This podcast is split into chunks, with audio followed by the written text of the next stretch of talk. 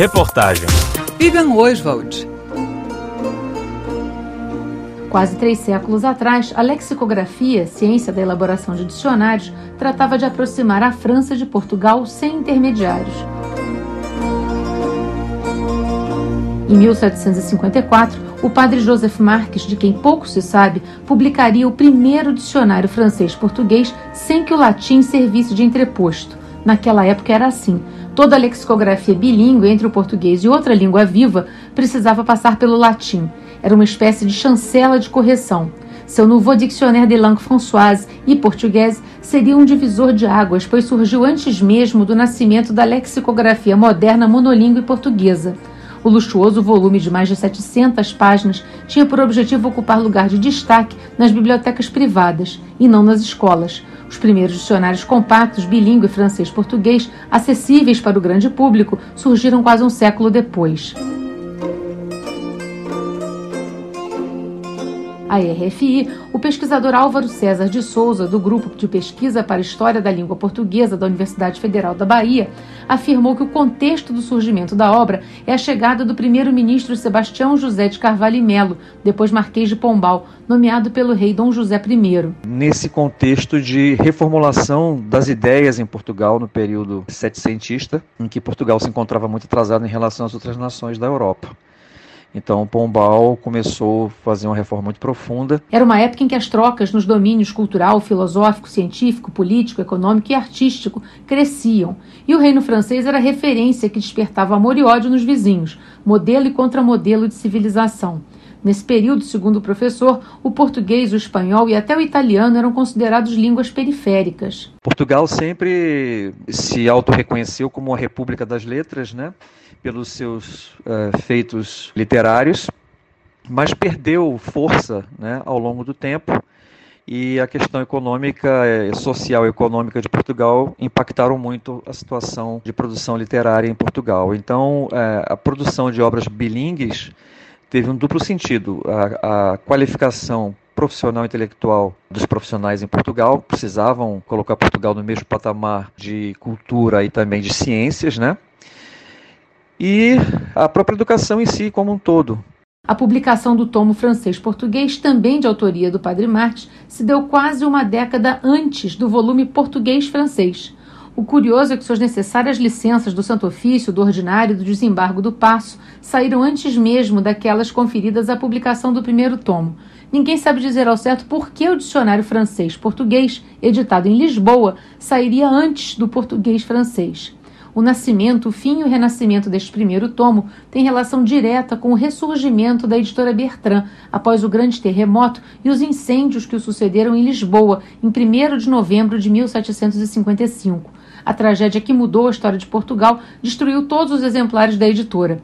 Acredita-se que há um único original remanescente, que está em poder da Biblioteca Nacional de Portugal. Diante da destruição, em 1758, quando tentava se reerguer, a Bertrand resolveu lançar uma nova edição atualizada do disputado dicionário. É uma dessas que se encontra guardada entre as obras raras da Biblioteca Nacional aqui no Rio de Janeiro. Os próprios donos da editora atribuíam a sua reedição e a reimpressão das gramáticas de Caetano de Lima, de 1757, a forte procura de obras que davam acesso a um idioma hoje tão universal, como explicava à época o prefácio da segunda edição da obra de Marques. Por essa razão, não teriam medido esforços para atualizá-la, embora esse livro impusesse grandes custos para a companhia.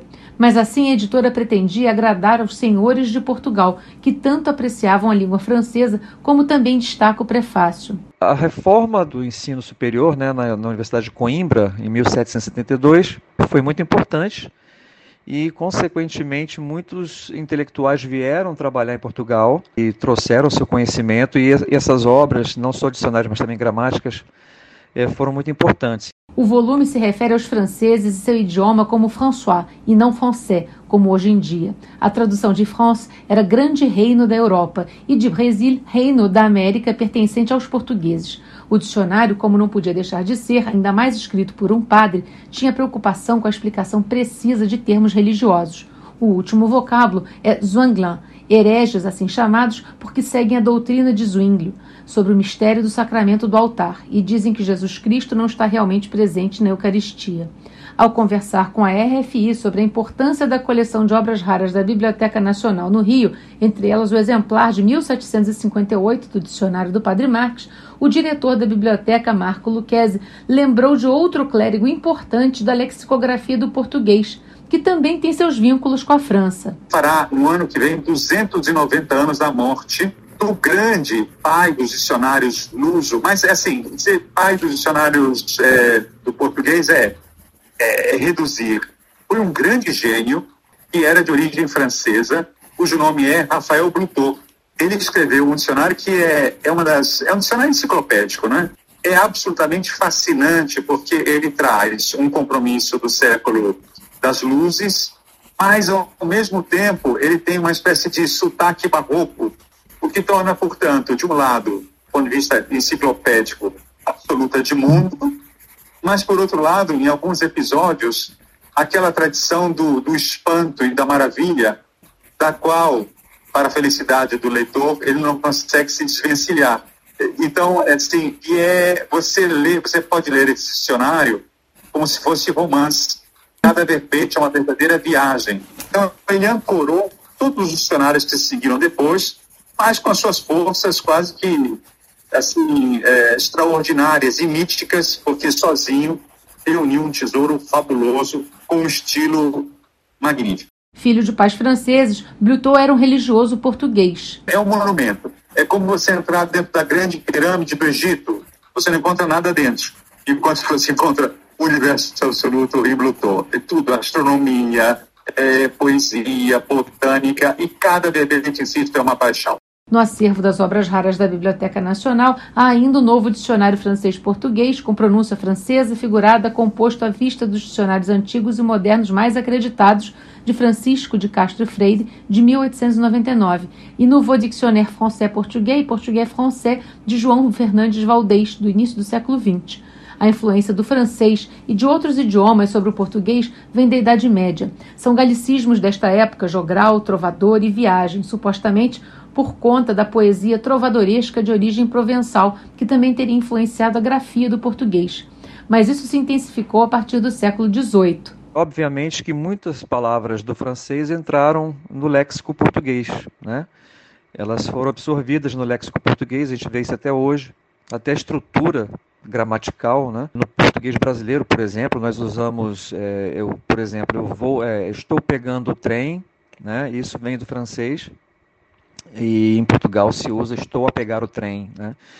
É, fora questões de vocábulo, né? Há muitas palavras que entraram, penetraram no léxico português por conta desse intercâmbio né, intelectual que houve no século XVIII, a pujança da língua francesa no século XVIII, é, a chegada de intelectuais em Portugal e também no Brasil, é, oriundos da França. Anterior ao dicionário de Joseph Marques, o professor ainda destaca um curioso achado em seus garimpos de pesquisa: a gramática de francês ou arte para aprender o francês por meio da língua portuguesa, de 1733, de Luiz Caetano de Lima. Esse também tem lá na Biblioteca Nacional do Rio. O volume foi dedicado ao príncipe, filho de Dom João V, o futuro rei Dom José I, que mais tarde nomearia Pombal seu primeiro-ministro. Ponho aos pés de Vossa Alteza o método de aprender uma língua estrangeira, entendendo que o discurso de um tão grande príncipe não deve acomodar-se ao exercício de sua língua nacional, diz o autor. Do Rio de Janeiro, Vivian Oswald para a Rádio França Internacional.